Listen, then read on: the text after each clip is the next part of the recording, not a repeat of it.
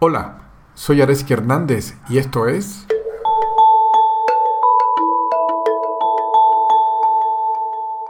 El objetivo de la vida.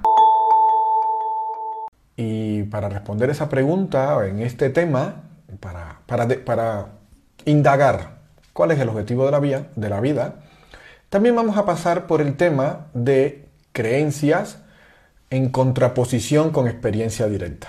¿De acuerdo? Entonces vamos a ir empezando, vamos a ir empezando en esa pregunta. Hazte, esa pregunta, te invito a hacértela a ti misma ahora. ¿Cuál es el objetivo de la vida? ¿Cuál es el objetivo de tu vida? ¿Cuál es el objetivo de la vida de cada una de las personas? Y, y supón, supón que contestamos sencillamente que el objetivo de la vida es estar cómodos, confortables. Si decimos que el sentido de la vida es estar cómodo, entonces tendríamos que preguntarnos, ¿qué es estar cómodos? Y quizás algunas personas dijeran que, bueno, si yo tengo el coche que quiero, la pareja que quiero y el dinero que necesito, entonces estaría cómodo, ¿no? Pero si ya tenemos suficientes años y experiencias de la vida, sabemos que esto no basta.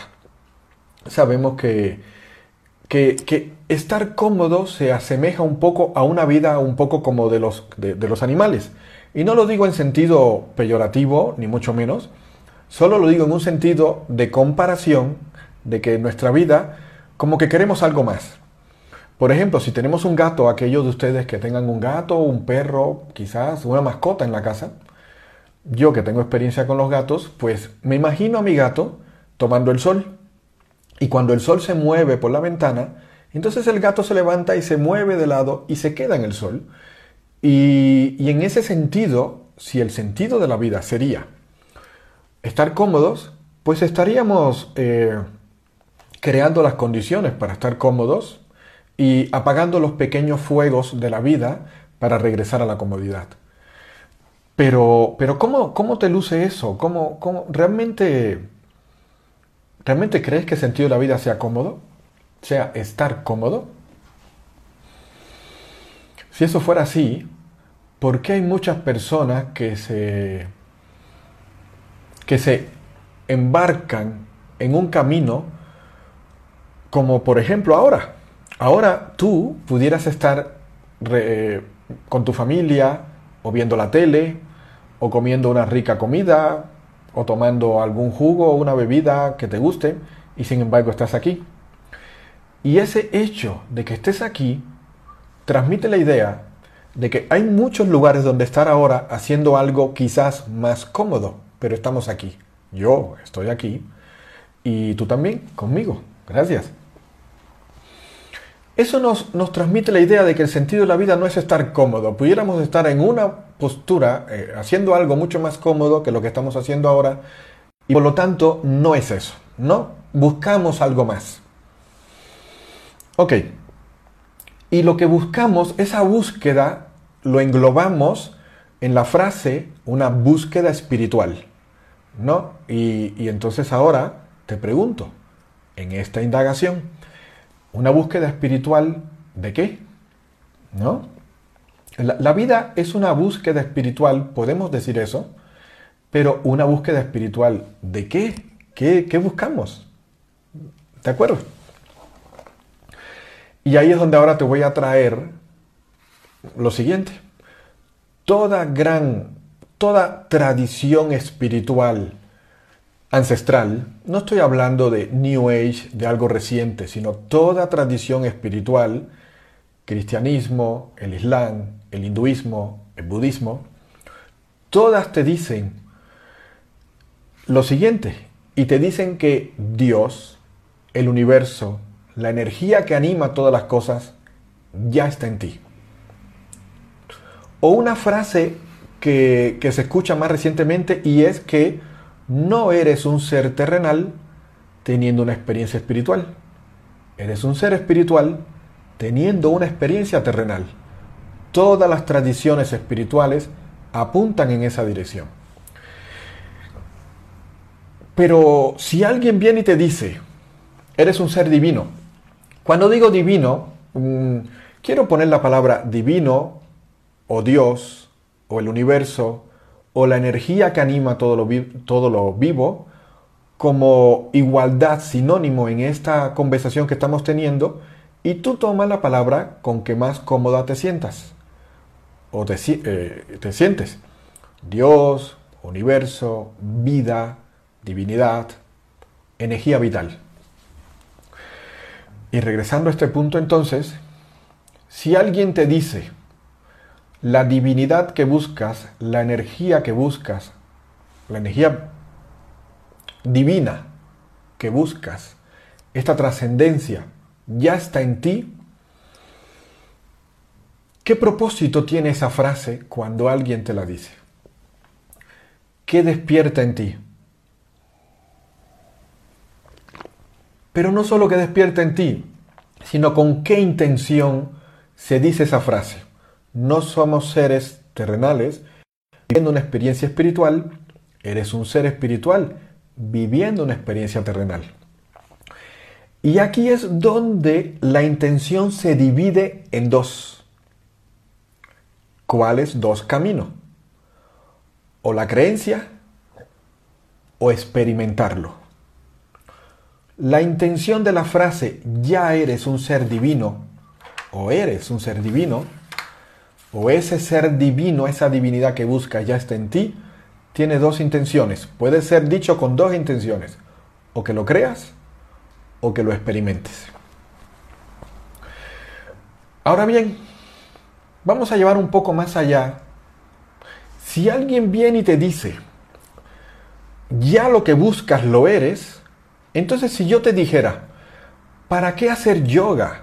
¿Para qué practicar meditación? ¿Para qué hacer rituales? ¿Para qué hacer cantos? Si eso que buscas a través de todo eso, ya lo eres. ¿Por qué no te quedas en casa cómodo, haciendo una actividad, viendo tele, reunido con amigos, en una fiesta? ¿Por qué haces todo eso para buscar algo que ya eres? Solo créelo. ¿Para qué forzarse en toda esta búsqueda? Siéntete y disfruta. Me imagino algunos de ustedes que practican yoga, que meditan y que están sinceramente en esta búsqueda espiritual, sintiendo ese horror de que, ¿cómo? ¿Cómo que para qué lo hago? Y lo que yo te quiero transmitir con eso, si sentiste esa incomodidad, lo que yo te quiero transmitir es que la creencia no es suficiente. Creerlo no es suficiente. Que alguien te diga con la intención de que lo creas, que lo que buscas ya lo eres, que ya eres un ser divino, que el universo eres tú, todo el universo, no es con la intención de que lo creas porque la creencia solamente no basta. Y eso lo sabemos todos en el día a día. Queremos hacer el viaje, queremos encontrar. Hay algo adentro que nos impulsa y no basta solo la invitación a creer. Entonces, de alguna manera te estoy respondiendo esta idea de que el objetivo de la vida es el descubrimiento personal, directo, vivencial en tu experiencia de que la divinidad que buscas, esa trascendencia, ya la eres. Pero aquí es donde te quiero llamar la atención sobre este camino de creencia o el camino de experiencia directa.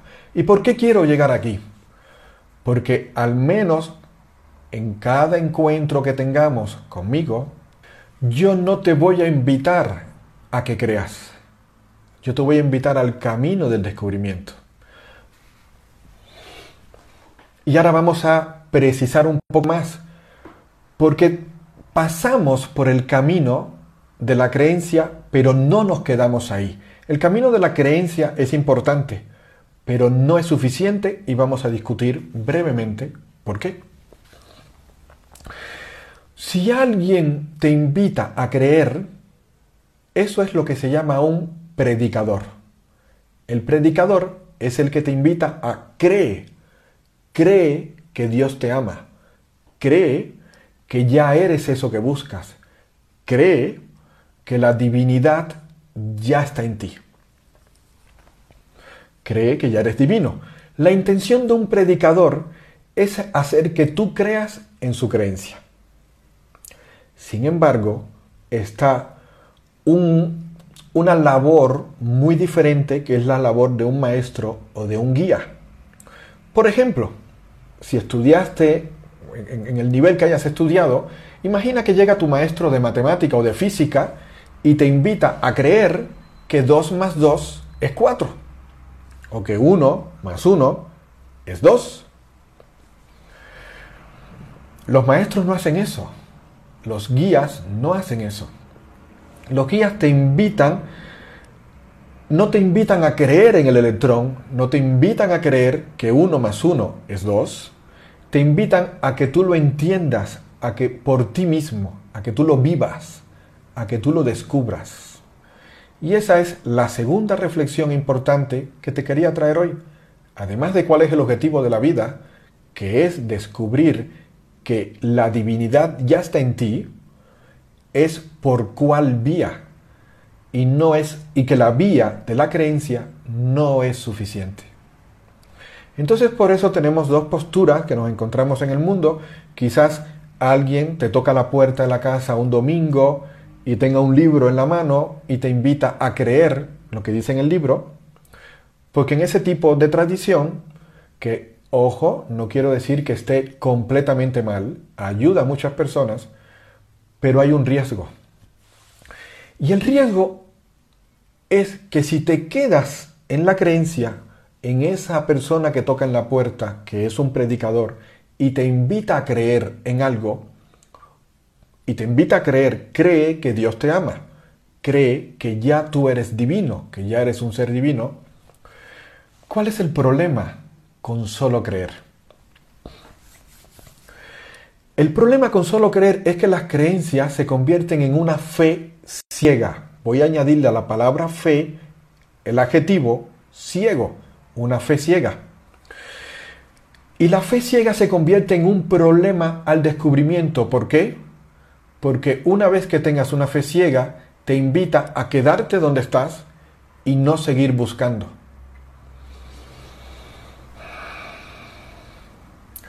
Claro, quizás pudieras decirme, pero quedarme donde estoy me da paz y me quedo tranquilo. Y eso es cierto. La fe ciega te puede llegar a, te, te, invita a quedarte en un lugar donde ya no hay más búsqueda y eso trae una paz, pero es una paz relativa. ¿Por qué? Porque la fe ciega depende de tu fortaleza mental cuán fuerte eres en la creencia. Y la fortaleza tiene un grado, tiene, tiene una, escala. Supón que tu fortaleza mental, tu creencia, tu fe ciega, tiene una escala 5. Sabemos que puede haber un fenómeno, un hecho en tu vida de escala 6 que te produzca una tristeza tan grande que tu fe, que tu creencia se tambalee. ¿Cuál sería la solución? Voy a fortalecer mi creencia. Y voy a hacer que mi creencia sea, tenga una fortaleza de tamaño 7. Pero sabemos que no importa cuán alta sea mi fe ciega, mi creencia, siempre puede eventualmente haber un hecho en mi vida tan duro, tan triste, tan retador, que reta mi fe, reta mi creencia. ¿Cuál es la diferencia con una experiencia directa, con un conocimiento. ¿Alguna vez en tu vida, no importa el tamaño del reto que hayas tenido, has dudado que uno más uno es dos? La experiencia directa no tiene límite, no tiene escala. En ningún momento de tu vida dudas que uno más uno es dos, no importa lo retador de la situación, no importa lo triste de la situación, el conocimiento de que uno más uno es dos no se ve tan valiado. En ese sentido, el viaje de autodescubrimiento de que somos esa divinidad que estamos buscando, puede empezar por una fe, pero no ciega. Te invito a que la fe no sea ciega, en el sentido de que inicialmente se requiere una fe. Por ejemplo, cuando llegas con tu maestro o tu guía o tu profesor de matemáticas o física, que te va a enseñar que uno más uno es dos, y cuando te habla, si tú te vas diciendo, esta persona no sabe absolutamente nada de lo que está hablando, tú no regresas. Pero si te vas con la sensación de que esta persona tiene un conocimiento que a mí me gustaría conocer también, eso es una fe, pero no es ciega. Es una fe inicial que, que constantemente cuestiona. Confía, tiene fe en el conocimiento, pero posteriormente y poco a poco se transforma en una experiencia personal.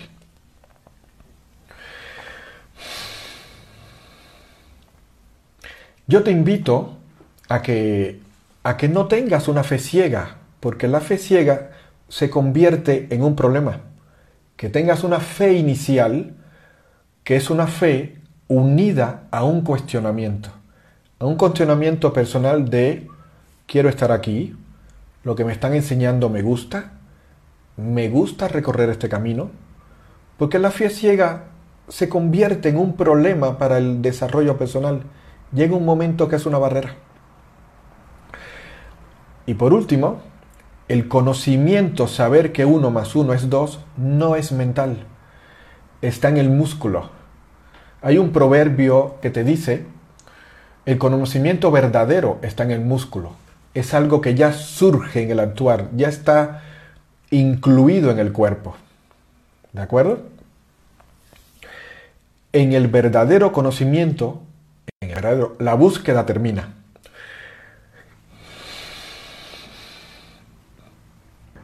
Y voy a terminar haciéndote cerrando el ciclo de lo que empezamos a hablar hoy. Te empecé con la pregunta, ¿cuál es el objetivo de la vida? evidentemente no es estar cómodo. Y ojo, no quiero decir que la comodidad no sea algo deseable de alcanzar. Y sí, disfrutar físicamente de la comodidad de la vida es algo perfectamente válido. Pero sabemos que no nos quedamos ahí, buscamos algo más. Eso que buscamos es descubrir que aquello que buscamos ya lo somos, o al menos eso lo dice toda tradición espiritual verdadera y profunda. Pero no basta con creerlo. Queremos experimentarlo en nosotros mismos. Y para experimentarlo en nosotros mismos, no basta la fe ciega, la cual se convierte en un obstáculo, sino basta una fe inicial que nos permita llegar a una experiencia directa que modifique toda nuestra vida, lo que pensamos, lo que sentimos, lo que percibimos y nuestras relaciones. Y hasta aquí este episodio. Nos encontramos en el siguiente.